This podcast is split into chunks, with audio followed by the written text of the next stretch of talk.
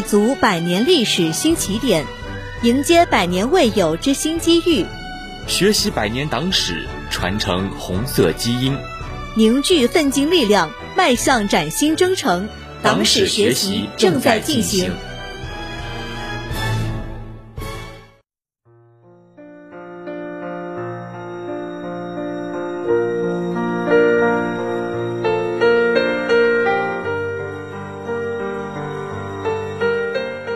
学习百年党史，汲取奋进力量。听众朋友们，大家好，欢迎收听《学习党史》节目。上期节目我们一起学习了两岸一家亲的真实写照。今天我将带领大家走进天下知己、革命知己太行山革命老区。太行山坐落于黄土高原和华北平原之间，从燕山山脉的拒马河谷至晋豫边境的黄河沿岸，由东北向西南绵延四百余公里。东西宽一百余公里，山高崖险，峭壁如林，历来是兵家必争之地。自古就有“天下知己，东西俱防”之称。全面抗战爆发后，中共中央以衡山、吕梁山和太行山等为战略基地，将八路军三个师分散部署，开展游击战争，在太行山脉开辟了晋察豫、晋冀鲁豫等根据地。在中国共产党领导下，太行山人民抵抗日军的进攻，建设根据地的政治、经济和文化，为民族独立和人民解放做出不可磨灭的贡献。在抗日战争中，太行军民坚持人民战争的战略方针，建立健全了主力兵团、地方武装和民兵自卫队三位一体，紧密配合作战的人民战争的武装力量体制。创造了适合于人民战争的后勤供给、兵员补充、伤员救护、敌情侦察、通信联络等工作系统，以及地道战、地雷战、交通战、麻雀战、水上游击战等多种游击战法。抗日战争期间，晋冀鲁豫军区歼灭日伪军四十二万余人，军队发展到三十余万人；晋察冀军区部队同日伪军作战三点二万余次。粉碎敌人千人以上、十万人以下的大扫荡一百一十多次，歼灭日伪军三十五点一万余人，部队发展到三十二万人。为了民族解放事业，太行军民付出了巨大牺牲，在与日军殊死搏斗中，涌现出许多可歌可泣的英雄人物，他们身上体现着伟大的爱国主义精神和压倒一切敌人的英雄气概。在抗日民族统一战线的大背景下。我们党停止没收地主土地，实行减租减息的政策，在税收方面实行合理负担，后来发展为统一累进税。在土地政策和税收政策的双重作用下，华北根据地的地权发生转移，地主和富农的土地大量流出，贫农和雇农的土地大量流入。在晋西北，引起各阶层农户土地流转的主要原因是减租减息和钱粮负担。地主土地流出的具体原因是减租、清债和增资，减租减息运动的深入开展和统一累进税的推行，对阶级结构变动产生了巨大影响。地主经济继续被削弱，带封建性的富农亦被削弱，小农经济自耕的土地迅速增加，贫雇农的户数继续减少。有外国学者评论说。贫苦农民由此获得了生存的希望和尊严，贫苦无地的农民获得了他们一生中从未有过的感情、希望。社会经济结构的变化带来了社会权力的转移。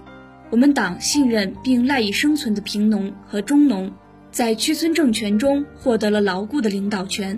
有学者认为，农村的社会变化，特别是农村权力关系的调整，是进行抗战的先决条件。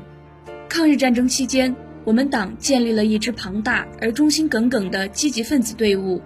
能深入到差不多所有社区当中去。这同样应该被视为使进一步发展成为可能的一个重要里程碑。太行山社会经济结构变化和社会权力的转移，成为太行山区持续抗战的重要基础。抗日战争进入相持阶段，华北地区水灾、旱灾。蝗灾和瘟疫频繁发生，民众的生产水平急剧下降，生命和生活受到严重威胁。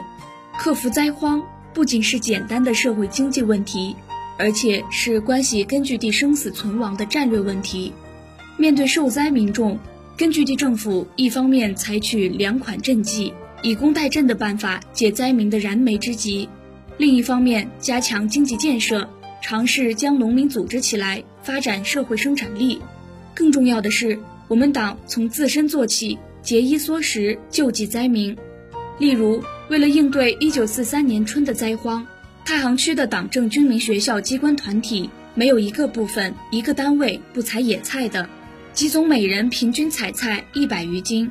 机关部队的节食运动已达到空前程度。在和农民同甘共苦、抵御自然灾难的过程中，中国共产党赢得了农民的信赖和拥护。精兵简政是中国共产党应对财政经济危机的重大措施。一九四一年十二月四日，陕甘宁边区政府发出精兵简政的指示。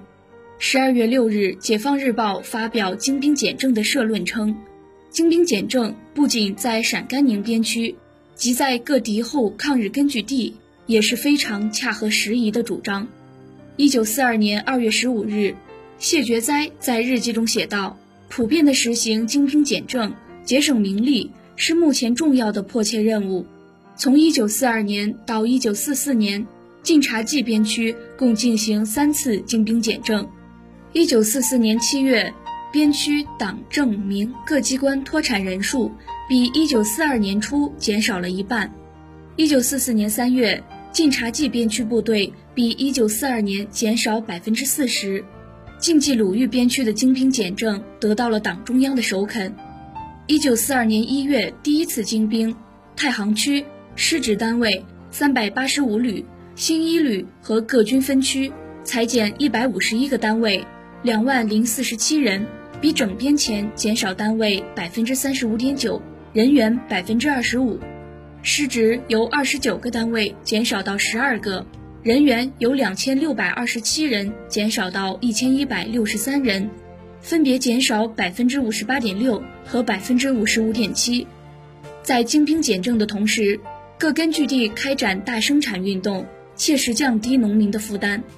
正如毛泽东所说，大生产运动后，用税收方法从老百姓手中取给的部分就减少了，老百姓生产的结果归自己享受的部分就增多了。军民两方，大家都发展生产，大家都做到丰衣足食，大家都欢喜。抗日战争期间，中国共产党带领太行山人民进行文化建设，移风易俗，革命文化逐渐在乡村占据主要地位。毛泽东指出，新的政治力量、新的经济力量、新的文化力量，都是中国的革命力量。革命文化对于人民大众。是革命的有力武器。冬学是我们党向农民进行教育的最重要形式，利用农闲时间提高广大群众的政治文化水平。冬学的教育内容与战争和生产生活的实际联系密切，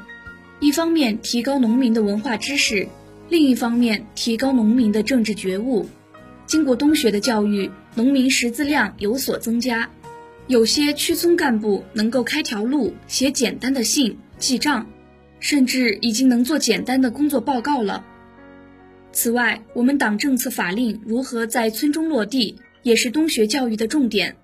戏剧是当时华北乡村最主要的娱乐活动。抗日战争时期，我们党倡导戏剧运动，改造旧剧，编演新剧，对农民进行教育。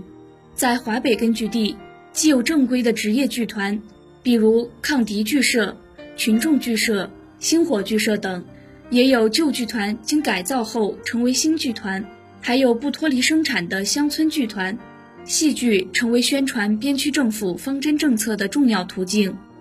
春节是华北根据地农民最看重的节日，在春节来临之际，晋察冀和晋冀鲁豫根据地都要举行优待抗暑和团拜活动。巩固军队、政府和人民之间的友谊，具有抗日内容的年画、春联和领袖画像受到民众热烈欢迎。在革命文化的熏染下，春节新的民俗逐渐形成，潜移默化的影响和塑造着农民的文化心理。总之，抗日战争期间，在中国共产党的领导下，晋察冀和晋冀鲁豫边区的经济结构、阶级结构、社会文化和人民的精神气质都发生了深刻的变化，新民主主义社会的制度已然确立。抗日战争胜利后，国民党悍然发动内战，中国共产党领导太行区人民开展土地改革，推翻封建土地所有制，开展参军参战运动。为解放战争提供了大量的人力和物力。随着战局的好转，中共晋察冀中央局和晋冀鲁豫中央局及两个军区合并成为中共华北中央局和中国人民解放军华北军区，两个边区政府也合并成华北人民政府。在解放战争即将取得胜利之际，中共中央转到太行山脚下。太行山深处的西柏坡，见证了党中央指挥辽沈、淮海、平津三大战役，见证了中共中央七届二中全会，并成为中国革命最后一个农村指挥所。天下知己太行山，太行山的人民则是中国革命知己，他们为革命的胜利、为民族独立和人民解放所做出的贡献，如巍巍太行山，永在史册。好了，本期党史学习到这里就要结束了，感谢您的收听，我们下期再会。